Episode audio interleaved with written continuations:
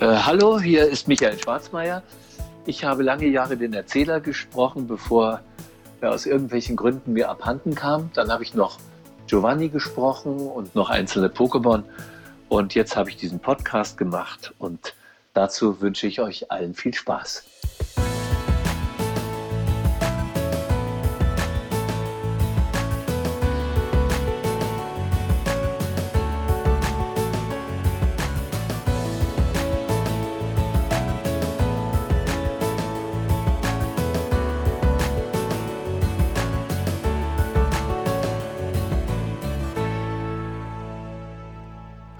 Herzlich willkommen zu dieser neuen Episode von Miauz Genau, dem deutschen Pokémon-Podcast. Mein Name ist Dominik und bei mir äh, heute in dieser ganz besonderen Episode, in dieser ganz besonderen Special-Episode von Miauz Genau, habe ich jemanden zu Gast, bei, bei, dem ich ganz, ganz, ganz besonders stolz bin, ihn hier im Mauzi-Ballon, hier im Podcast begrüßen zu dürfen. Deswegen grüße ich nun über den Äther des Internets den fantastischen Michael Schwarzmeier. Hallo. Ja, hallo. Grüß dich, Dominik. Es ist mir wirklich eine ganz große Ehre und Freude, denn ich bin ja selbst als Pokémon-Fan auch lange, lange Jahre mit dir als, als Stimme im Pokémon-Kosmos aufgewachsen. Über zwölf Jahre, ja, zwölf Jahre waren es, zwölf Jahre hinweg ähm, und 14 Staffeln hast du den Erzähler gesprochen, später auch noch den Giovanni. Von daher, deine Stimme kennt man im Pokémon-Kosmos. Du bist quasi omnipräsent überall. Also, so lange war das. Ja, genau. Also über diesen sehr, sehr langen Zeitraum hinweg warst du halt immer im Pokémon-Kosmos dabei und das äh, in der Rolle, um das hier mal nochmal auszuführen, als Erzähler. Die Serie der Anime von Pokémon, der hat ja letzten Endes seit jeher den Erzähler als Instrument um Storytelling voranzutreiben, sei es jetzt am Anfang der Folge, die Zuschauerinnen und Zuschauer abzuholen oder am Ende nochmal irgendwie so ein wohliges, stimmiges Gesamtbild zu resümieren. Ähm, der Erzähler ist in all den Pokémon-Folgen seither ein festes äh, Instrument, ein fester Bestandteil. Und ja, über 14 Staffeln hinweg warst du der Erzähler in Pokémon. Später hast du dann auch noch dem Team Rocket Schurken Giovanni deine Stimme geliehen und vereinzelt auch noch Pokémon. Das kriegt man gar nicht so mit, wenn man es macht. Dann ist es natürlich einfach nur tägliches Brot. Dann wird man angerufen und dann da heißt es, hast du dann und da Zeit und dann wird der Erzähler gemacht und gleich für eine ganze Staffel, weil der war ja immer nur am Anfang und am Ende und ab und zu mal zwischendurch. Bevor wir hier durchstarten mit den klassischen Interviewfragen und von Themenblock zu Themenblock gehen, würde ich nochmal so ganz gern resümieren, wie war eigentlich so deine erste Reaktion, als ich dich angeschrieben habe, dich angehauen habe, hey, hast du nicht Bock, ein Pokémon-thematisches Interview zu geben? Ja, ich meine, ich erzähle natürlich gerne irgendwas über meinen Beruf. Ich meine, das, mein Beruf hat ja viele Facetten. Ich habe klassisch angefangen, aber ich glaube, da reden wir später noch drüber, als mit Schauspielschule drei Jahre. Ich weiß nicht, das weißt du sicher eher. Wann hat das angefangen mit Pokémon hier in Deutschland? Die erste Episode des Animes hatte seine Erstausstrahlung 1999, also auch schon eine ganze Weile her. 99, naja, ich meine, da da habe ich schon über 20 Jahre lang, habe ich da schon hier in, in äh, München synchronisiert und äh, oder auch mal in Berlin. Also diese Pokémon, diese, diese Rolle des Erzählers bei Pokémon, äh, die habe ich einfach irgendwie bekommen und habe dann die so lange ausgeführt, bis dann die Redaktion gewechselt hat. Ich würde sagen, lass uns das doch mal als Ansatz nehmen, um direkt in die Interviewfragen und die Materie reinzuspringen und eine kleine Zeitreise zu starten. Du hast ja auch einen Zeitreisenden synchronisiert, von daher passt das ganz gut, wenn wir jetzt eine kleine Zeitreise starten und zwar in deine Vergangenheit und deine berufliche Anfangsphase, die Phase, wo du festgestellt hast, für dich festgestellt hast, hey, das mit dem Schauspiel, das ist meine Welt, das, ist, das, das, das soll mein täglich Brot werden, da möchte ich hin, da möchte ich arbeiten. Ähm, von daher jetzt erstmal generell gefragt, wie kam es zu dieser Entscheidung? Wie kamst du quasi an das Schauspiel im Allgemeinen? Also wenn wir ganz zurückgehen, ich war im Internat in Neubeuern, mhm. bei Rosenheim hier, und da habe ich Abitur gemacht, da war ich die letzten drei Jahre und wenn man in der Oberstufe dahin kam, das war noch so eine Zeit, wo man auch teilweise ziemlich gemobbt wurde, weil das war schon eine verschworene Gemeinschaft. Und äh, da gab es dann eine Theatergruppe und das hat mich interessiert und ich habe dann mich da angemeldet und dann haben sie so gemerkt, also der ist gar nicht so schlecht. Mhm, mhm. und dann habe ich meine erste Rolle gekriegt. Das war noch eine mittlere Rolle. Und dann habe ich eine Hauptrolle bekommen. Und schließlich, äh, dann haben wir Winnetou in der Wolfsschlucht gespielt. Das ist etliche Jahre her. Ah, okay. Und äh, davon wird aber heute noch gesprochen. Das war richtig Freiluft und, mhm. äh, Und da war, das war draußen alles und mit selbstgemachten Gewehren und so Zeugs. Ah, cool. Ja, und der, ja. und da gab es einen Erzieher, der war selbst früher Opernsänger gewesen. Dem ist bloß passiert, dass er mal irgendwann in den Opern, also in den Orchestergraben gefallen ist und sich dann irgendwas am Rücken gemacht hat. Dann konnte er den Beruf nicht mehr ausüben und ich weiß nicht, wie der dann Erzieher geworden ist. Und der hat dann auch gesagt irgendwann mal, Michael, ich glaube, du solltest diese Richtung dir überlegen. Mhm. Und ich habe gesagt, das werde ich tun. Und dann hat er mir noch auf den Weg mitgegeben, also trage nie Gürtel, immer Hosenträger. Okay. Denn das ist gut für die Stütze und das ist gut für deine Atmung. Und da habe ich gesagt, okay, was ich allerdings nie gemacht habe, denn Hosenträger waren sowas von out. Das trugen irgendwelche alten Männer mit dem Unterhemd, äh, die draußen in der Sonne saßen mhm. und auf den Tod warteten. Da habe ich gesagt, das ist nicht mein Ding. Und äh, ja, ich habe trotzdem meinen Weg gemacht, auch mit Gürtel. Ja, und dann, äh, mein Vater war, wie viele Väter in der Richtung, sehr dagegen. Und da mein Vater eben damals auch am längeren Hebel saß, ich bin dann nach Berlin gekommen im Studium, erst in Marburg, dann bin ich nach Berlin gekommen. Und da hatte ich einen ehemaligen Klassenkameraden, dessen Mutter war Schauspielmanagerin. Und die äh, habe ich kennengelernt und die hat mich dann an meine spätere Schauspiellehrerin verwiesen. Es war eine, war eine der großen privaten Schauspielschulen in Berlin, das war Else Bongers. Und dann gab es als zweite nochmal Lise Ludwig, die waren, also die waren halt, meine hatte früher das Ufer Nachwuchsstudio, bei der war Hilde Knef gewesen und ah. später Götz George und sowas. Mhm. Und die hatte also die ganzen, viele ganz berühmte Leute. Mhm. Und ich habe da ich habe da meine drei Jahre abgerissen praktisch, aber erstmal heimlich und nebenbei. Mhm. habe aber noch studiert. Dann habe ich das Studium abgebrochen und bin in mein erstes Engagement in Pferden an der Aller. Gab natürlich Ärger mit meinem Vater, aber äh, das habe ich gedacht, das muss ich aussitzen. Irgendwann musst du dich ja auch frei machen. Und von da ab habe ich mich dann halt auch sehr frei gemacht und hatte auch eine ganze Weile nur noch sehr losen Kontakt mit meinem Vater, überhaupt mit meinen Eltern. Das hat sich dann einigermaßen gegeben und er hat es eigentlich erst richtig akzeptiert, als ich dann Erfolg hatte im Staatstheater Hannover oder dann später auch an Kammerspielen und so oder als ich dann gedreht habe.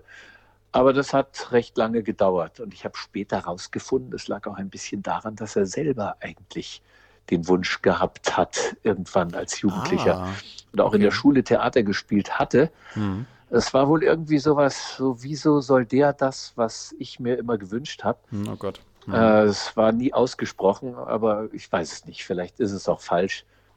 Aber mein Vater war eigentlich ein sehr künstlerischer Mensch, der auch sehr hervorragend Klavier spielte. Mhm. Aber irgendwie kam das nicht so gut bei ihm, dass ich das machen wollte ich habe es dann gemacht und es hat äh, funktioniert und ich habe das bis zum heutigen Tag nicht eine Sekunde bereut. Die generelle Branche des Schauspiels gliedert sich ja auf in verschiedene Bereiche, sei es jetzt Fernsehschauspiel, Filmschauspiel, mhm. äh, Theaterschauspiel und so weiter. Und unter anderem gibt es da den Bereich des äh, Synchronschauspiels. Ja. Ist ja ein bisschen im Volksmund vertreten, eher als Synchronsprechen, was dem ja nicht gerecht wird. Das ist ja eine eigene Schauspielform, eine eigene Schauspielart, ja, Kategorie. Von daher jetzt die Frage, wie kamst du persönlich jetzt von den anderen Schauspielbereichen dann das erste Mal zum Synchronbereich, zum Synchronschauspiel. Wie war da dein erster, dein erster Anker und Einstiegspunkt? Mein allererster Kontakt war noch in der Schauspielschule. Da wurden wir mal als Schüler irgendwo in einen Film reingeholt äh, bei Wenzel Lüdecke, das gab es damals noch, das war Berliner Synchron. Und da habe ich einen, einen Jugendlichen synchronisiert. Es war ein ziemlich schrecklicher Film oh mit ziemlich brutalen Jungs und mhm. lauter brutalen Sachen. Aber äh, gut, das war dann, hat lange nicht mehr stattgefunden. Dann kam auch erst Funk. Als ich in Hannover war, habe ich in Bremen dann auch äh, irgendwas im Funk gemacht. Und äh, später erst hier in München, da ging das mit dem Synchron los. Mhm. Und was da das erste war, weiß ich gar nicht mehr. Es waren also viele Sachen. Ich hatte einen großen Förder, Förderer, Dr. Rabanus, den gibt es heute noch, der ist jetzt über 90. Und der hat mich dann auch, der hat auch Shakespeare-Verfilmungen synchronisiert. Es hat viel damals auch mit Michael Ande und mit, mit den Weppers und so. Und äh, dann habe ich ein paar große Rollen gespielt. Die Sterne blicken herab von Cronin mhm. und äh, Nicholas Nickleby äh, und äh, alles Mögliche. Und der hat mich dann so gefördert und mich immer wieder genommen. Und nachdem ich dann also das ziemlich schnell raus hatte, denn eine fundierte Schauspielausbildung und jahrelang, ich war wirklich jahrelang, zwölf, dreizehn Jahre lang am Theater fest, mhm, mhm. später dann noch äh, eben auch Gastspiele äh, an der kleinen Komödie oder im, äh, im Hansa-Theater und in Berlin. Aber sonst fest war ich dann nicht mehr, weil da habe ich auch eine Menge gedreht. Und das, da habe ich eben gemerkt, es hat, es hat alles eine verschiedene Wertigkeit, ob man dreht, ob man Funk macht, ob man Synchron macht. Und äh, inzwischen mache ich ja hauptsächlich Hörbücher, neben, neben gewissen Synchronsachen, die ich natürlich weiterhin mache. Aber äh, du musst es eben können. Und du kannst es eigentlich richtig nur, wenn du Spaß hast. Und ich finde, das ist das Wichtigste. Und ich habe immer Spaß gehabt. Und wenn ich, mhm. wenn ich jetzt ein Hörbuch vorbereite, dann freue ich mich aufs Sprechen und dann freue ich mich aufs nächste und so weiter. Und äh, beim Synchron ist es eben so, dass, äh, dass du natürlich da auch von der Nachfrage abhängig bist. Was äh, wollen sie von dir? Für welche Rolle können sie dich nehmen? Wollen sie dich nehmen? Und äh, das, das ist natürlich, ich, viele von den ganz Jungen, die, die treffe ich gar nicht mehr. Früher haben wir ja, richtig früher haben wir zusammen am Mikrofon gestanden. Ah, hm. Und äh, heute wird alles geixt. Das heißt, jeder wird einzeln aufgenommen. Hm. Und du musst dir halt deinen, deinen Partner, den musst du dir halt vorstellen. Das würde ich mal direkt als perfekte Überleitung nehmen, um mal so generell diese Abläufe zu hinterfragen, wie sie sich verändert haben, das Synchrongeschäft ja. damals und heute. Wo sind da die Unterschiede? Wie hat sich das Synchrongeschäft von damals zu heute verändert? Da hat sich sehr viel geändert. Heute ist ja alles digital. Früher, früher gab es immer noch Schleifen, die wurden eingelegt. Jeder, ah. einzelne, jeder einzelne Take war eine Schleife. Mhm. Die Schleifen wurden geklebt mit der Klebelade.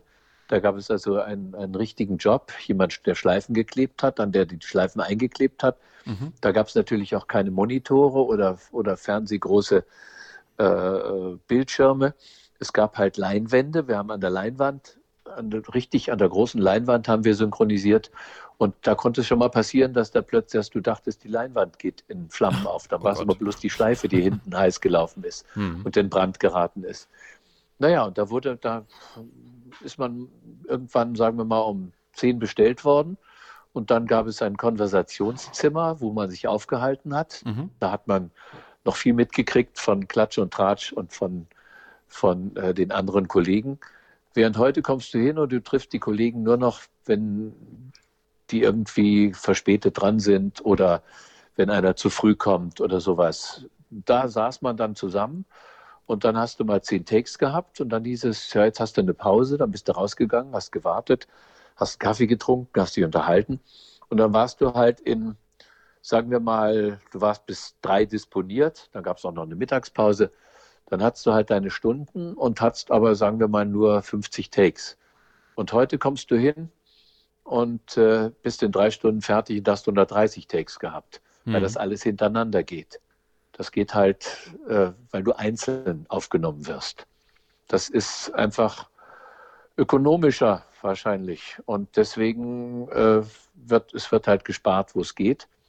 Wobei ich immer sagen muss, dass äh, eine Sache, die uns Schau Schauspieler, die wir als Synchron machen, auch immer ärgert, im Grunde hat sich seit 20 Jahren auch die Gage nicht groß verändert. Oh, okay. Wir arbeiten, wir arbeiten immer noch für das, was es vor 20 Jahren gab. Hm. Also da gibt es minimale Anpassungen und das, äh, da wir auch nicht so richtig gewerkschaftlich organisiert sind, leider, da ist es oft so, dass, dass darüber geredet wird und keiner macht es. Dann heißt es, naja, wenn du es nicht machst, macht es ein anderer. Ne?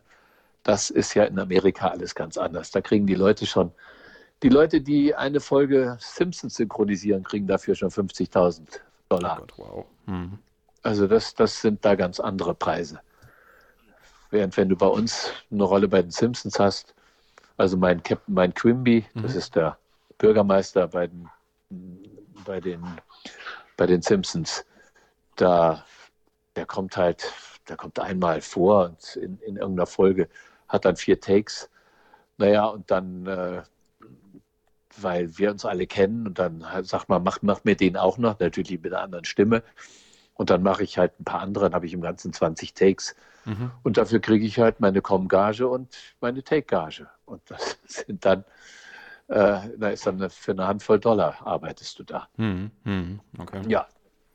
Also Synchron ist nichts, wo man reich wird. Es sei denn, du bist ein ganz gefragter und du steckst dann äh, von morgens bis abends im Studio. Mhm. Aber das ist natürlich dann auch nicht so das. Das möchte ja auch keiner die ganze Zeit.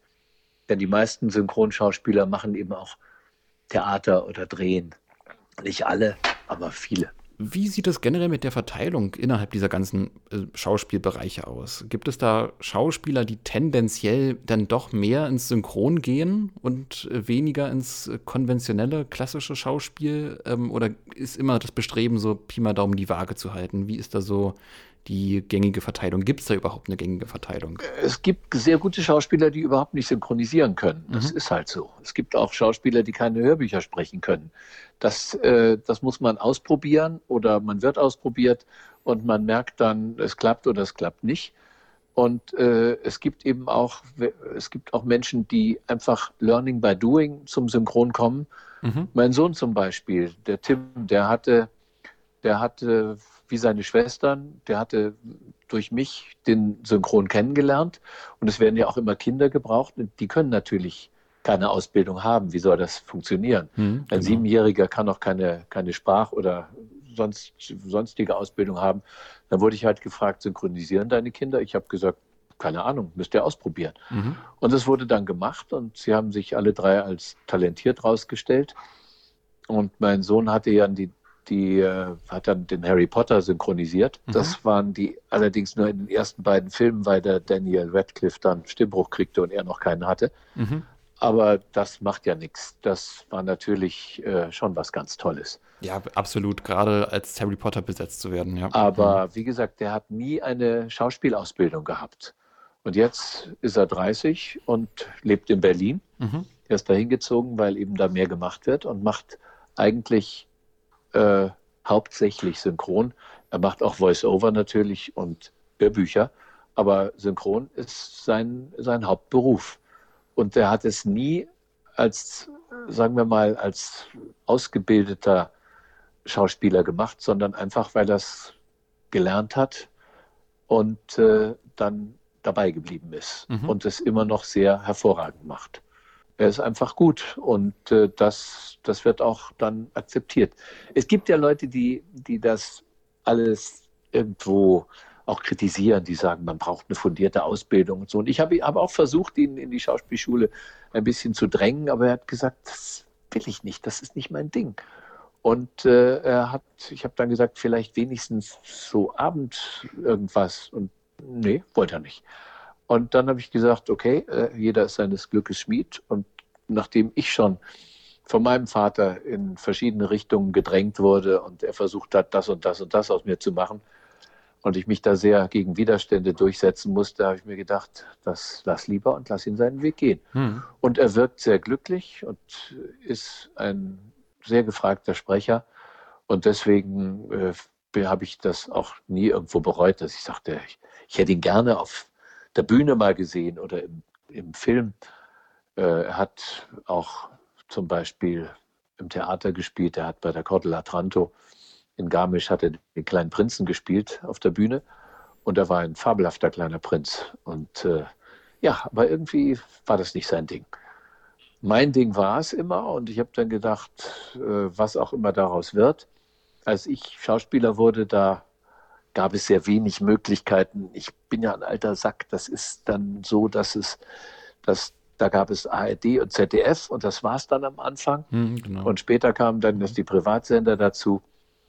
Und auch mit Synchron, wenn du nicht in irgendeiner Metropole gelebt hast, wo Synchron gemacht wurde, dann wurdest du auch nicht gefragt. Da konntest du einen Spitzenschauspieler, sagen wir mal, äh, in Darmstadt sein oder keine Ahnung wo, in irgendeiner etwas kleineren Stadt.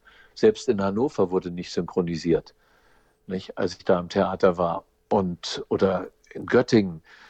Und dann, äh, also du musstest schon in Köln-Düsseldorf, Berlin, Hamburg oder München sein, und dann bist du überhaupt dahin gekommen. Bevor man mit der Synchronisation durchstartet, hat man ja bestimmt auch so eine Art Vorbereitungsphase. Von daher mal ganz naiv gefragt, wie bereitet man sich vor auf eine Synchronrolle? Gibt es da Mechaniken, gibt es da Tricks, gibt es da äh, ja, Dinge zum Warm-up?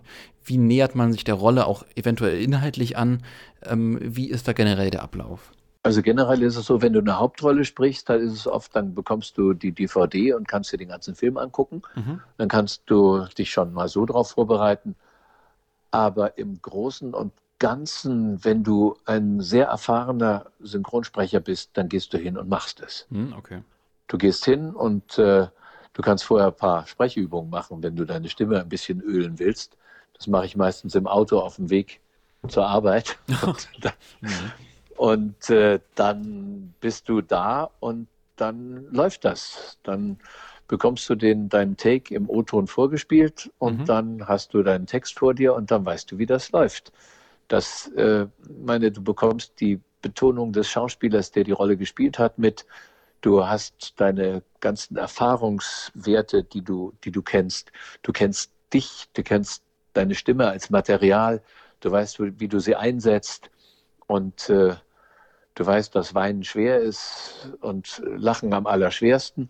Aber Weinen ist dann noch viel leichter als Lachen. Lachen ist das Allerschwerste. Also hm. natürlich zu lachen beim Synchron ist einfach die Herausforderung. Aber äh, natürlich ist es auch eine Herausforderung, äh, wenn der Mann, der, der diesen Text übersetzt hat, dir 27 schließlich in deinen Text reingeschrieben oh hat. Weil schließlich, schließlich ist sowas, hm. sowas wie Kunststoff. Das sind so Worte, Ai, über die man immer gern stolpert. Hm. Aber äh, sonst, das läuft einfach. Du musst dich, wenn du, wenn du ein erfahrener Synchronsprecher bist, nicht groß vorbereiten. Mhm. Das ist einfach nicht so. Wo wir hier gerade über Emotionen sprechen, äh, du bereitest mir hier quasi schon fast perfekt die Überleitung vor. Ja. Schön, bitte, gerne. ähm, gibt es Momente, wo es schwerfällt, zwischen den eigenen Emotionen und den Emotionen des Charakters, den man synchronisiert, äh, zu trennen, wo da eine Grenze verschwimmt? Gelingt das immer per se gut? Wie sind da so deine Erfahrungswerte? Ja, du bringst natürlich vieles von dir ein, das ist klar. Du hast, mhm. du hast, äh, naja, was soll ich sagen? Du hast einfach du hast einfach dich als Material. Du bist, du weißt, was du, was du kannst. Und du musst dann nicht glauben. Und wenn dann etwas kommt, wo, wo du, wo es dich sehr heftig, sehr heftig äh, packt und so, dann kann es auch passieren, dass du am Mikrofon schon anfängst zu heulen, hm, wenn, okay. wenn irgendwas sehr emotional ist. Ich erinnere mich an die Anfänge meiner Synchronkarriere. Das war, glaube ich, wirklich Nicholas Nickleby von Dickens. Mhm. Und da ging es darum, dass Nicholas äh, irgendwie an die Front kam zu irgendeinem Krieg und äh, ist dann im Lazarett aufgewacht, weil er verletzt wurde und äh, spricht dann mit irgendjemandem. Also wirklich, das, da zehn Minuten redet er nur und heult und bricht zusammen und sagt, wie schrecklich dieser Krieg wäre und sowas.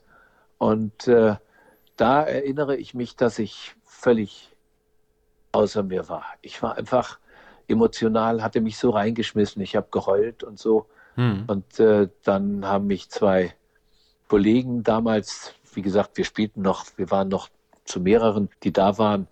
Wir, das gab so einen Innenhof, wo wir da waren und die haben mich da praktisch auf und ab geführt. Die haben gesagt, mir über den Rücken gestreichelt und gesagt, ist okay, das ist ja toll, das war Rainer Basedow und wer war denn das andere? Peter Moosbacher. Mhm. Und äh, das war einfach genial. Die haben genau gewusst, was mit dem jungen Kollegen los ist. Aber später, du kommst dann auch in irgendeine gewisse Routine, die du aber nur bedingt abrufen solltest, denn deine Gefühle sollten schon da sein.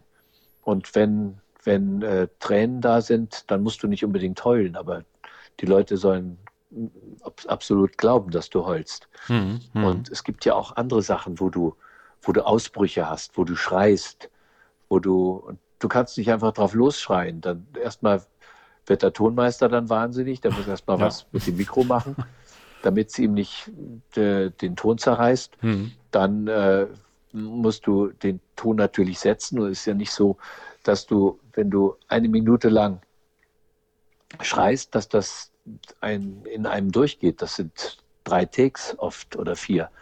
Und du musst das da fugenlos anschließen bei jeder Emotion. Und das ist auch ganz wichtig, dass du dabei bleibst.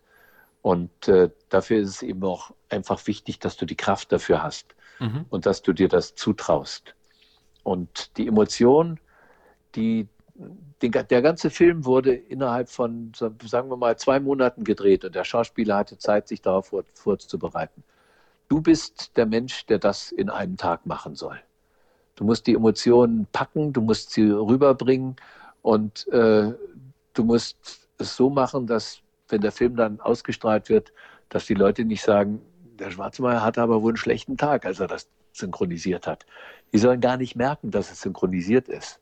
Es soll praktisch eins zu eins sein. Du sollst derjenige sein, den der Kollege, der eben nicht Deutsch spricht, den der gespielt hat. Und es ist halt einfach immer so, dass, dass es, es gibt Dinge, die, die kleben dir wie Pech am Hintern. Das ist zum Beispiel mein, mein äh, Stern aus, aus äh, Kevin allein zu Hause, der mhm. lockige Gangster. Mhm. Der, der wird, den hast du doch gesprochen. Ich sage, ja, den habe ich gesprochen. Aber wir haben Kevin eigentlich nie gesehen, wir beiden Gangster. Wir waren, wir waren eigentlich nur an einem Tag, glaube ich, da und da haben wir das gemacht oder an anderthalb Tagen.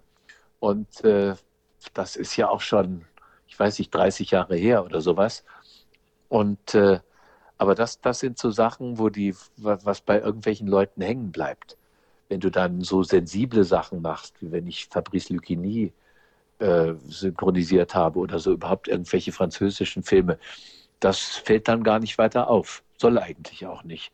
Weil du bist ja jemand, der, der im Grunde nur der Vermittler ist. Genauso wie wie beim Hörbuch. Da ist es ja nicht so, dass du, dass du, das heißt, Michael Schwarzmeier spricht das und das, sondern die soll, Leute sollen das Buch so hören, wie wenn sie es lesen würden. Dass sie einfach vergessen, dass es ihnen erzählt wird. Und das ist ja das. Als Schauspieler hast du dir, hast du die Möglichkeit, deinen, also als Schauspieler auf der Bühne oder beim Fernsehen, da kannst du deine, deinen ganzen Körper, deine ganze Person mit einbringen. Wenn du praktisch synchronisierst oder oder ein Hörbuch sprichst, da bist du äh, ein Dienstleister für den Autor beziehungsweise für den Schauspieler. Mhm. Du bist es ja nicht. Es ist oft so, dass du einfach ein, ein, äh, eine Befriedigung daraus ziehst, dass du etwas anständig machst. Und ich finde, das ist schon ganz schön. Dann würde ich sagen, reisen wir den Zeitstrahl mal weiter entlang und kommen bei Pokémon raus und den ersten Episoden von Pokémon, beziehungsweise noch davor, erst im Casting. Wie war das dort zu dieser Zeit? Wie bist du auf Pokémon aufmerksam geworden? Beziehungsweise ist Pokémon auf dich aufmerksam geworden? Wie war der ganze Casting-Prozess für dich als äh, der Erzähler, die Stimme des Erzählers? Also da kann ich nur sagen, ich bin angerufen worden und gesagt und ist mir gesagt worden, hast du dann und dann Zeit. Ich sage, worum geht's denn? Da hieß es, ja, äh, das ist so eine neue Serie, Pokémon. Mhm. Und da haben wir gedacht, da wärst du ganz gut für, der, für den Erzähler. Da gab es kein Casting, da gab es kein Nix. Die Leute kannten mich halt. Also der Aufnahmeleiter kannte mich und der wusste, der Schwarzenberger spricht so und so und so. Und äh, der kann warmherzig, der kann sachlich. Und äh, der ist unserer Meinung nach genau der Richtige. Und das wird dann mit dem äh, Regisseur abgesprochen. Mhm. Und ich hatte die Rolle, ohne zu wissen, was da auf mich zukommt. Das war kein Casting und nichts. Das ist vielleicht bei Ash und anderen passiert. Vermutlich, weil das ja auch äh, jugendliche Stimmen waren. Aber meine Stimme war halt einfach, äh, die wurde genommen und ich wurde genommen und das war auch okay so. Da wurde gar nicht lange drüber nachgedacht. Ich meine, das war kein großes Casting und wir wussten ja auch nicht, wie lange das laufen würde und was das, das Pokémon eben ein Riesenhype würde. Du warst halt einfach plötzlich Teil der ganzen Geschichte. Ja, und inzwischen feiern wir sogar das 25. Jubiläum der gesamten Pokémon-Reihe. Von daher. Siehste, guck äh, mal. Ja. Äh, generell zu Pokémon. Äh, wie wirkte damals Pokémon auf dich? Das ist ja auch schon mal eine ganz eigene, spezielle Serie, ein ganz eigener, spezieller Kosmos. Ähm, als du angefangen hast, als Erzähler dich mit Pokémon zu befassen, wie wirkte das? Das Pokémon-Universum hat eigentlich so richtig überhaupt nicht auf mich gewirkt. 1999 hatte ich drei Kinder zu erziehen und hatte mein Geld für die Familie zu verdienen. Ich habe äh, zu der Zeit, wo Pokémon lief, überhaupt nie ferngeguckt eigentlich. Mhm, mhm. und äh, ich weiß nicht, äh, wie wenig Pokémon ich eigentlich geguckt habe. Ich muss das ganz schlicht und brutal sagen, Pokémon, der Erzähler, äh, war ja auch nun keine äh, großartige Rolle. Es war so, ich habe eigentlich hauptsächlich gewartet, dass die äh, in die neue Folge gegangen sind. Weil der Erzähler war am Anfang, am Ende und ganz selten auch mal in der Mitte. Mhm, mh. Und dann hieß es, okay, wir wechseln. Und dann wurde die Folge gewechselt und dann kam wieder was. Und äh, ich meine, wenn man, wenn man ein, eine Rolle eben wie Ash hatte oder sonst einer von den Hauptfiguren, dann äh, ist das natürlich was anderes, Mauzi oder sowas. Dann bist du jemand, der, der äh, auch sich tagelang im Studio aufhält. Mhm. Bei mir war das ja für, für eine ganze Staffel Pokémon war das in einem Vormittag oder in zwei Stunden abgefrühstückt. Mhm. Nicht? Und deswegen, weil das auch immer so relativ wenig war, dann haben sie mir meistens noch irgendein Pokémon dazu gegeben. Dann musste ich sagen Gorga oder sowas. oder keine Ahnung, wie die hießen. Mhm. Und Geräusche machen. Die Rolle des Erzählers wurde dann ja ab 2005 erweitert tatsächlich durch die Rolle, durch die Synchronrolle des äh, Team Rocket Oberschurken, des Fieslings Giovanni. Wie ging es dir damit? Da hattest du ja tatsächlich einen Charakter, mit dem du arbeiten konntest. Ja, das ist immer ganz schön, wenn man, also der Erzähler ist ja, wie es heißt, ein Erzähler, der hat keine großen Emotionen. Mhm.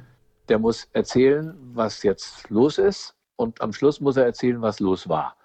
Und Giovanni ist dann, ist dann eben eine Figur das ist wie, wie jede andere Figur, die du synchronisierst, wo du, wo du dann auch äh, darauf achtest, wie der Originalton ist, wie der, wie der äh, Schauspieler, der englische Schauspieler oder der amerikanische das synchronisiert hat, weil es ja eben auch keine natürliche Figur ist, kein Mensch. Ne? Und es ist nichts, wo du dann sagst, boah, das habe ich so toll gemacht, das gucke ich mir, wenn das in drei Monaten gesendet wird, das muss ich mir unbedingt merken und das gucke ich mir dann an. Mhm, mh bis dahin hast du dann schon wieder so viel anderes gemacht, dass du das gar nicht weißt. Es sei denn, du guckst dir regelmäßig irgendeine Serie an oder irgendein ein wiederkehrendes Ereignis.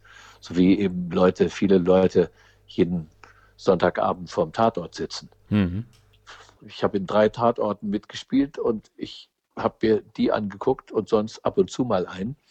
Aber ich bin niemand, der sich so regelmäßig äh, vor irgendwelche äh, Fernsehsendungen setzt, ganz selten. Du warst ja bis zu diesem Zeitpunkt als Erzähler in Pokémon etabliert und die Entscheidung, dann dich quasi als eine weitere größere Figur, Giovanni ist ja ein Antagonist, ein großer wiederkehrender Antagonist in Pokémon, als, als eine größere wiederkehrende Figur dann ebenfalls doppelt zu besetzen. Dieses doppelte Casting, war das eine Sache, die du initiativ eingebracht hattest oder war das eine Sache, die von den Entscheidungspositionen als wirklicher effektiver Entschluss dann halt auch auf dich dann zukam? Nein, nein, das, das, das machen die einfach. Mhm. Da kommst du hin und dann haben sie gesagt, wir haben hier noch was für dich. Und äh, das ist dann einfach ein äh, Additional Character. Das ist dann nicht so, dass da lange drüber geredet wird. Mhm. Das ist keine, ist äh, auch nichts. Ich bin ausgebildeter Schauspieler, ich kann das und das wissen die. Die überlegen dann nicht lange, die sagen, okay, der muss dann mit einer anderen Herangehensweise den, den machen natürlich, mhm. weil den kannst du natürlich nicht genauso sprechen wie den Erzähler. Und äh, das machst du dann. Das, äh, lustigerweise fällt mir gerade auf, darüber denkst du auch gar nicht lange nach. Du machst es einfach, weil du weißt, das kriegst du hin. Nicht? Das ist nichts, wo, wo, wo du dann sagst, boah, da muss ich mir jetzt lange vorbereiten oder wie mhm. sind die jetzt mhm. auf mich gekommen ausgerechnet? So, nee, das ist nicht so. Ja. Wie sehr hattest du während der Arbeit an Pokémon, während der Synchronarbeit an Pokémon, ähm, die Chance, dich mit anderen Sprechern und Sprecherinnen, mit Kollegen und Kolleginnen äh, auszutauschen, zu connecten? Ähm, wie, wie war da quasi der direkte Draht? Ja, das ist, ich meine, es ist egal, was man synchronisiert, wenn du dann, wenn du die Kollegen triffst, du unterhältst dich natürlich immer mit denen mhm. und quatschst dann da. Aber äh, du wirst meistens schon, ich, gerade ich als Erzähler wurde dann auch oft alleine bestellt. Und äh, dann hast du halt irgendwelche Kollegen nur gesehen, wenn du, sagen wir mal, bis äh, 12 Uhr disponiert warst und dann doch ein bisschen länger gebraucht hast und der Kollege oder die Kollegin kam da ein bisschen früher, da hat man sich praktisch in der Pause fünf bis zehn Minuten unterhalten. Aber sonst, gerade bei Pokémon, war das dann schon eine gute Vorbereitung auf die einsamen Zeiten, die wir heute haben. Mhm. Also am, am, Mikrofon. Das ist halt einfach so. Es gab, es gab ja, es gibt auch wirklich lustige Erlebnisse, die man damals hatte mit allen möglichen Kollegen, die, die äh, hochrangige Schauspieler, mit denen man zusammen synchronisiert hat und äh, was, was da passiert ist. Aber das sind halt alles Schwenke, die, die sind so alt. Heutzutage ein junger Kollege, der kann sich das gar nicht mehr vorstellen, dass man da zu zweit oder zu dritt ne-, nebeneinander am Mikrofon war. Innerhalb des damaligen Castings von Pokémon gab es da konkrete Kollegen oder Kolleginnen, die du besonders äh, bemerkenswert gecastet fandest, die dir ganz besonders ähm, äh, bewundernswert im, im, Gedächtnis geblieben sind? Ich äh, habe ein paar Folgen gesehen und ich habe gesagt, äh, habe mir gesagt, das läuft alles sehr gut. Die machen das hervorragend. Ich fand halt, dass Ash eben immer durch junge Frauen gesprochen wurde. Das fand ich dann auch sehr, sehr mhm. witzig, mhm. weil das, weil das äh, hast du auch nicht gemerkt. Mhm, genau. Das war immer so, das war, wurde immer so fantastisch von denen auch gemacht und die hatten auch gar keine Probleme damit. Die haben das jahrelang gemacht, so wie die Sandra Schwitter bei den Simpsons den Bart spricht. Hm, genau. Seit, ja. seit Jahrzehnten. Also das ist einfach sowas, wo du sagst, ja, das es geht einfach gar nicht anders hm. die Stimme. Nicht? Also das, aber sonst, nee, ich, äh, ich muss sagen, was, was ich so gesehen habe, das ist alles sehr rund und klingt alles sehr schlüssig und gut gemacht. Ab April 2012 kam es dann dazu, dass du nicht mehr den Erzähler gesprochen hast, dass der Erzähler umbesetzt wurde. Wie kam es zu dieser Entscheidung? War das eine Entscheidung vom äh, Studio, vom, vom Synchronstudio, von der Regie, von der Produktion oder war das deine Entscheidung? Wie wurde das bestimmt, dass du nicht mehr den Erzähler sprechen sollst? Ja, das kam relativ überraschend, weil äh, ich wurde erstmal gar nicht benachrichtigt. Mhm. Und äh, dann hieß es, dann, dann habe ich mich gewundert, weil ich wusste, jetzt läuft Pokémon. Und das wurde einfach klammheimlich gemacht. Von der Redaktion wurde ich ausgetauscht. Und das wurde mir dann irgendwie von Frau Gruppe wurde mir das dann, glaube ich, einfach erzählt. Mhm. Die hieß es, es tut mir leid, aber da gab es eine Redakteurin, die hat gesagt, der Schwarzmeier ist nicht mehr tragbar als Erzähler, weil der lispelt.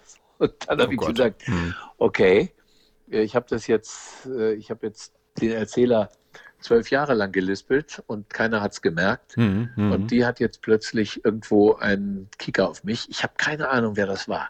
Vielleicht habe ich mal auf einer anderen, auf einer anderen, äh, der, bei einer anderen Gelegenheit habe ich die vielleicht mal verärgert oder sowas. Ich weiß es nicht. Jedenfalls hatte die mich abgesägt und eigentlich für mich grundlos und für alle anderen auch grundlos. Denn sonst, äh, das wäre ja im Leben vielleicht vorher schon mal aufgefallen, wenn ich einen S-Fehler hätte. Ich meine, jeder hat ein spezielles S aber vielleicht war sie, war sie besonders allergisch auf meins. Hm, oh Gott. Mhm. Ja, und dann war ich von einem Tag aufs an, auf den anderen war ich nicht mehr der Erzähler. Mhm. Rums. Ich meine, das war nicht so, dass ich jetzt gesagt habe, mir ist meine Lebensgrundlage entzogen. Aber ich hatte mich auch daran gewöhnt. Das war so, du weißt, einmal im Monat bist du dann ins Studio gefahren, hast deinen Erzähler gemacht und zwar alles, mhm. alles schön, du hast dich gefreut und äh, das äh, du kanntest auch schon die ganzen Arenen und wusstest, wo die jetzt hinkommen oder was weiß ich und wusstest, welcher Donnerblitz jetzt kommt und sowas. Mhm. Aber ja, nein, es war halt einfach, es war so, äh, als wenn sie sagen, okay, du darfst jetzt nicht mehr im Esszimmer essen, du musst jetzt in der Küche essen. Mhm. Mhm. Mir hatten sie so richtig den Stuhl vor die Tür gestellt. Und äh, ich habe es nicht begriffen und äh, niemand, mit dem ich darüber geredet hat hatte, hat es begriffen. Aber es gibt manchmal so Sachen. Damit muss man sich dann eben abfinden.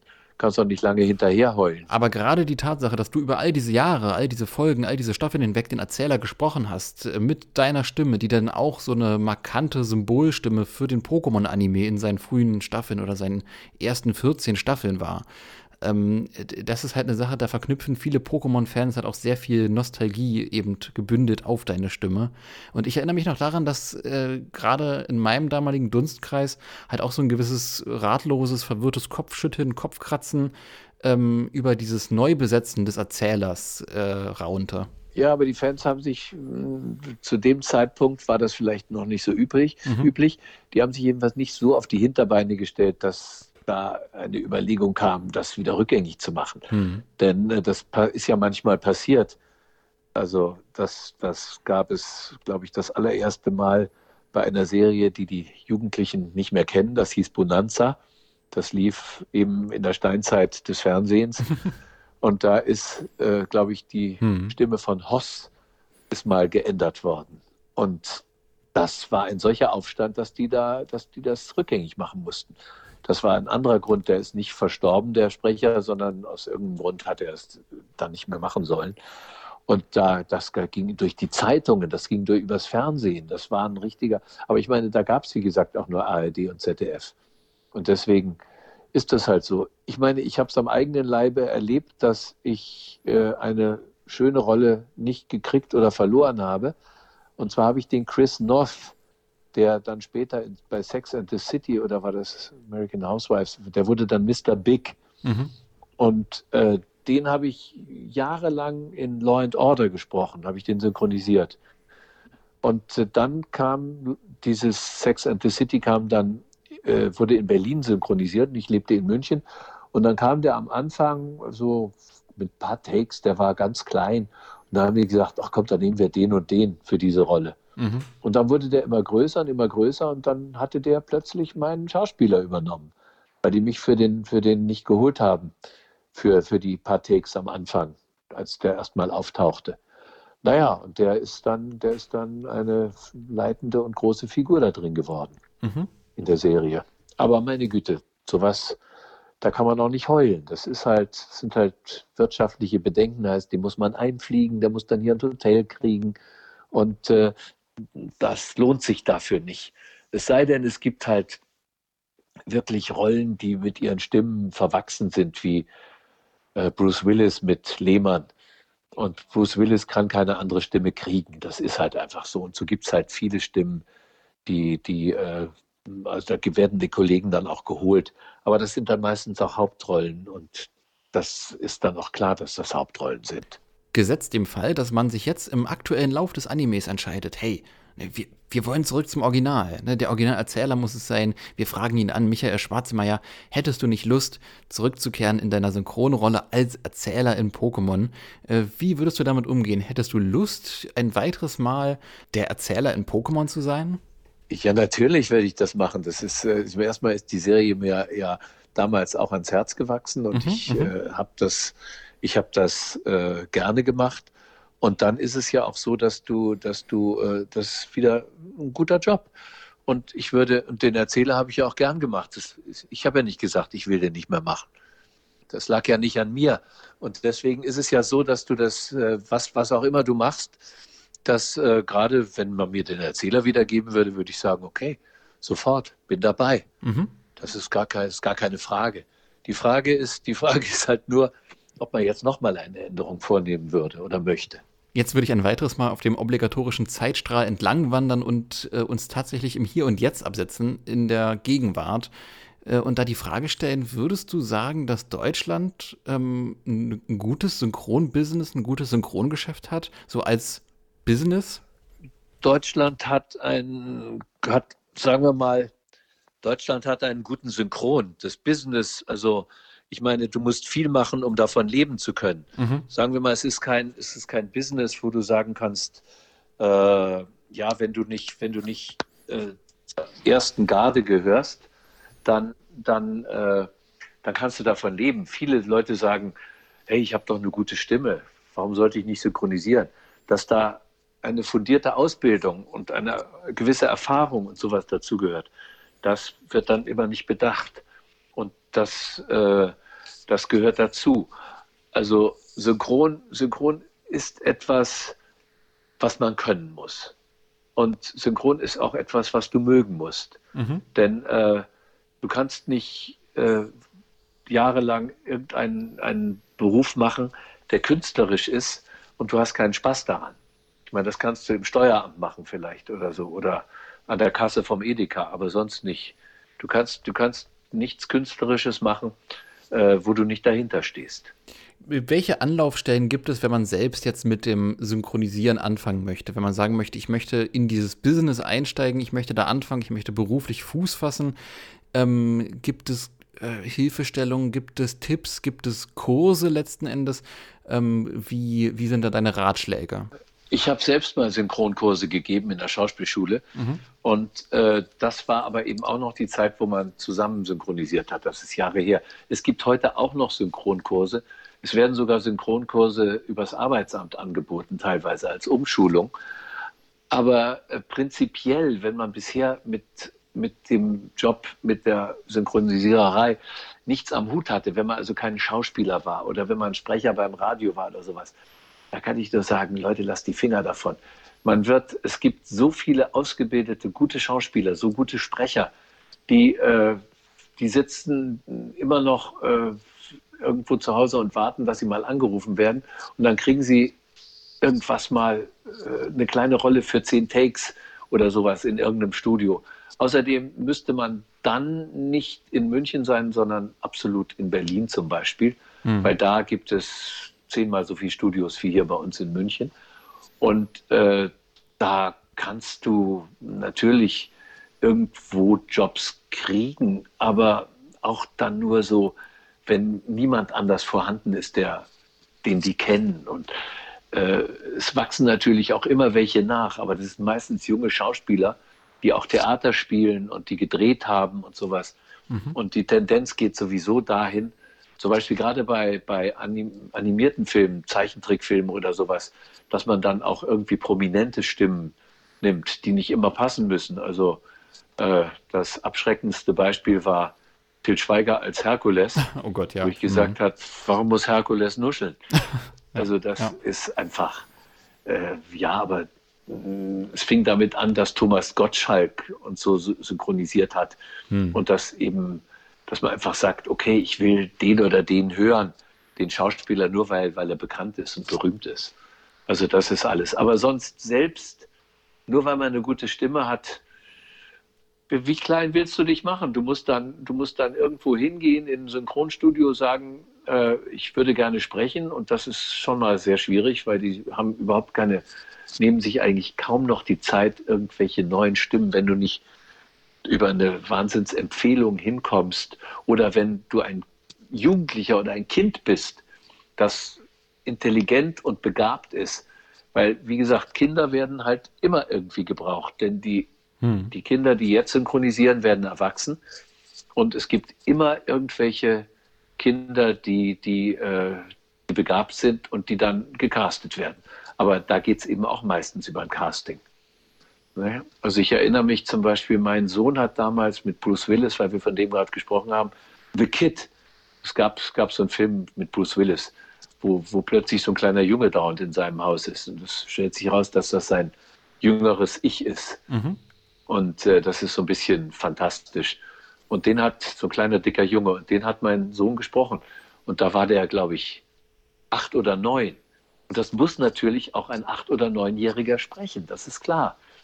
Und äh, der wird dann gecastet. Und wenn der nicht hölzern ist und scheu und wenn der vielleicht sogar schon Erfahrung hat in dem Alter, dann kann das klappen. Aber als Erwachsener ins Synchrongeschäft einzusteigen, ist heutzutage ziemlich schwierig, steinig, fast unmöglich ich glaube, deswegen sind die Tipps, die du gegeben hast, halt auch sehr, sehr gut, um sich generell zu orientieren. Also Synchronkurse, generell den Standort von Studios mal prüfen, ähm, wo was liegt und wo was hauptsächlich angesiedelt ist und wo welches Business dann letzten Endes stattfindet, als auch dann zu gucken, hey, wenn mir der ganz, also generell der Bereich liegt, dann eine Schauspielausbildung denn in Betracht ziehen. Äh, wo du deinen Sohn gerade eben nochmal angesprochen hattest, da würde ich tatsächlich hier gerade an der Stelle eine Frage, die ich weiter hinten vorgesehen hatte, vorziehen und äh, einfach mal fragen, hey, ja, all deine Kinder, alle drei, sind ja dann mehr oder weniger stark dann in den äh, Bereich der Synchronisation gegangen. Wie fühlt sich das an, wenn die eigenen Kinder den Weg entlangschreiten, den beruflichen Weg entlangschreiten, den du geebnet hast, dir mehr oder weniger äh, nacheifern? Macht dich das auch irgendwie stolz? Ja, in gewisser Weise macht mich das stolz. Auf der anderen Seite, äh, was auch immer sie anständig gemacht hätten, anderes, macht mhm. mich stolz. Meine mittlere ist zum Beispiel nicht mehr im Synchrongeschäft, die ist Eventmanagerin und das macht sie auch sehr toll. Und da bin ich auch stolz auf die. Also äh, wenn die Kinder was Anständiges auf die Reihe kriegen, ist man als Vater natürlich immer froh. Mhm. Aber dass die in meinem Beruf äh, auch sind, das finde ich dann, finde ich dann auch eine sehr, sehr gelungene Sache. Und ich habe sie ja da auch gefördert, habe gesagt, okay, könnt ihr machen. Ihr, äh, wenn es euch Spaß macht und äh, ihr akzeptiert werdet, ihr verdient euch noch was nebenbei. Das ist natürlich dann alles äh, aufs Konto gegangen bei denen ist ja klar. Und äh, Sie haben da dann jetzt, seit Sie selbstständig sind und nach dem Abitur, haben Sie das eben auch alles weitergemacht in einer gewissen Weise. Mhm. Und das ist natürlich sehr schön. Denn wenn du davon leben kannst, ist das gut. Ich meine, die, Groß, die Große hat, die Katharina hat ihre äh, Aus Schauspielausbildung gemacht und die dreht auch zwischendurch und macht aber auch Hörbücher mhm. und ist jetzt auch in Berlin. Jetzt sind sie alle drei in Berlin. Ja, okay. Weil Berlin ist halt, Berlin ist halt die Stadt, wo am meisten äh, synchron gemacht wird und auch gedreht wird. Mhm. Es sei denn, du bist in Köln oder sowas. Aber Köln ist halt für Synchron wieder schlecht. Um jetzt mal bei dem Begriff Stolz oder Stolz sein zu bleiben, äh, gab es da in deiner Laufbahn eine Synchronrolle oder eine Fernsehrolle, Filmrolle, Theaterrolle, auf die du selbst für dich ähm, besonders stolz zurückblickst, wo du sagst, hey, auf diese Rolle bist du selbst, auf diese Rolle von dir bist du selbst stolz? Also das klingt jetzt vielleicht ein bisschen komisch, aber äh, ich muss sagen, was auch immer gekommen ist, ich hab's, ich hab's gern gemacht. Und ob das jetzt eine Serie war, ich habe in verschiedenen Serien gespielt, Lotta in Love oder das hieß Jede Menge Leben, das war in Köln, das war eine der ersten mhm. äh, Serien, die äh, so richtig so wie gute Zeiten, schlechte Zeiten über Jahre ging und sowas. Aber ob mich das jetzt besonders stolz gemacht hat, das war halt natürlich auch irgendwo ein Job. Aber ich, ich habe an den Kammerspielen habe ich damals mit Heinz Rühmann und Gerd Beitus den Pinter gespielt, der Hausmeister. Und natürlich kann man sagen, boah, da kannst du eigentlich stolz drauf sein. Waren drei Personenstück an Kammerspielen immerhin. Aber ich habe da auch andere Rollen gespielt, im Hochhut oder, oder was weiß ich, Maria Stewart. Und das hat mir alles Freude gemacht. Und ich habe eine, hab eine Südamerika-Tournee gemacht, äh, ein Jahr lang. Da haben ah, wir in Buenos mh. Aires haben wir, haben wir Proben gehabt und dann sind wir mit den Stücken praktisch wie Abstechertheater sind wir durch die ganzen, sind wir durch die ganzen Länder. Ah, Aber das ist wow. ewig her mhm. und das wird auch, das wird auch nicht mehr gemacht von Fiesco bis Change über Räuber Hotzenplotz bis August, August, August. Und das war natürlich auch eine tolle Erfahrung. Und auch da war ich stolz, dass ich dabei sein durfte, dass ich das machen konnte. Und äh, ich, ich habe hier, ich habe wirklich Spaß gehabt von meinem ersten Engagement in Pferden an der Aller, wo ich 450 Mark brutto verdient habe, was sehr witzig ist. Aber da habe ich zwei Personenstücke gespielt, da habe ich Hauptrollen gespielt, mhm. da habe ich mich freigespielt. Dann war ich in Göttingen und Münster, dann Hannover und so. Und es, ich habe viele, merkwürdigerweise merke ich gerade, hauptsächlich in Norddeutschland, ja, bis ich nach München kam. Aber es, es war toll. Und es war halt toll, dieses Theater spielen zu dürfen. Es war mein Traumberuf und ich habe ihn, hab ihn ausüben dürfen. Mhm. Und äh, da bin ich eben bis heute dabei geblieben und das freut mich. Und dass ich auch heute noch Jobs kriege und dass ich zu tun habe und dass ich äh, neben meiner Rente, die ich ja inzwischen beziehe, auch noch ordentlich äh, was anderes machen kann und verdiene, das ist natürlich auch toll für mich. Gibt es irgendwas, was du platzieren möchtest, was du loswerden möchtest, was du an die Pokémon-Fans mitgeben möchtest, an die Hörerinnen und Hörer dieses Podcasts, ähm, was dir noch auf der Seele liegt? Ich könnte nur äh, mir vorstellen, wenn man Pokémon-Fan ist, dann könnte man auch gerne Doctor Who-Fan sein. Ach, und schön. ich bin, ich bin, mhm. äh, da bin ich sehr affin, weil ich ja äh, die ersten ganzen ersten sieben Doktoren spreche. Mhm, genau. Das hat sich durch einen Zufall ergeben. Und äh, es gibt ja noch die neuen Doktoren. Aber ich kann nur empf empfehlen, Doctor Who ist auch eine schöne Sache, wo man Fan sein kann. Mhm. Aber Pokémon-Fans kann ich eigentlich nur sagen, Leute, bleibt dabei, schaut euch das alles weiterhin an und äh, vielleicht äh, gibt es ja mal die Gelegenheit, dass man abstimmen kann, ob man einen neuen Sprecher haben will, einen neuen Erzähler. Mhm. Und dann könnt ihr immer sagen, wir wollen den Schwarzmeier wieder haben. Das Original. Das Original, ja eben. Und damit bedanke ich mich recht herzlich, dass du dir die Zeit genommen hast, hier im Podcast dabei zu sein und den Zuhörerinnen und Zuhörern als auch mir äh, den Background zu schildern. Wie entwickelt sich das Synchronbusiness damals, heute? Wie lief es mit Pokémon damals ab? Wie lief es mit dem Erzähler ab, mit Giovanni und so weiter? Von daher an der Stelle nochmal ein riesen, riesengroßes Dankeschön an dich. Da nicht für. In diesem Sinne würde ich mich dann auch verabschieden von den Zuhörerinnen und Zuhörern. Äh, ich hoffe, ihr hattet Spaß mit diesem ganz besonderen Special und unserem ganz besonderen Gast im Mauzi-Ballon. Ich bin wie immer gespannt, was ich im nächsten Podcast besprechen werde und wen ich im nächsten Podcast dabei haben werde. Von daher, ja, wir hören uns dann in der nächsten Episode von Miauts genau und bis dahin gehabt euch wohl, lasst euch gut gehen und bis dann. Ciao, ciao.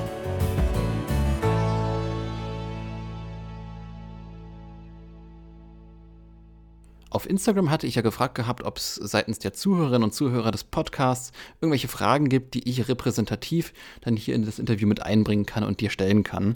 Diese Fragen haben sich dann ganz gut ins Interviewgespräch einbauen lassen, beziehungsweise haben sich dann sogar auch teilweise im Gespräch von selbst ergeben. Bis auf eine Frage, die halt auch so gar nichts mit Pokémon zu tun hat, die ich nirgendwo vernünftig einbauen konnte.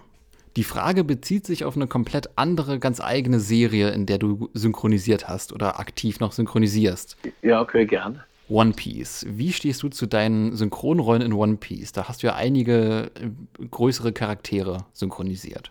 Ja, ich meine, neulich, also ich habe ich hab One Piece kam jetzt wieder. Mhm. Und da, da wurde ich, da habe ich den auch wieder gesprochen. Mhm, okay.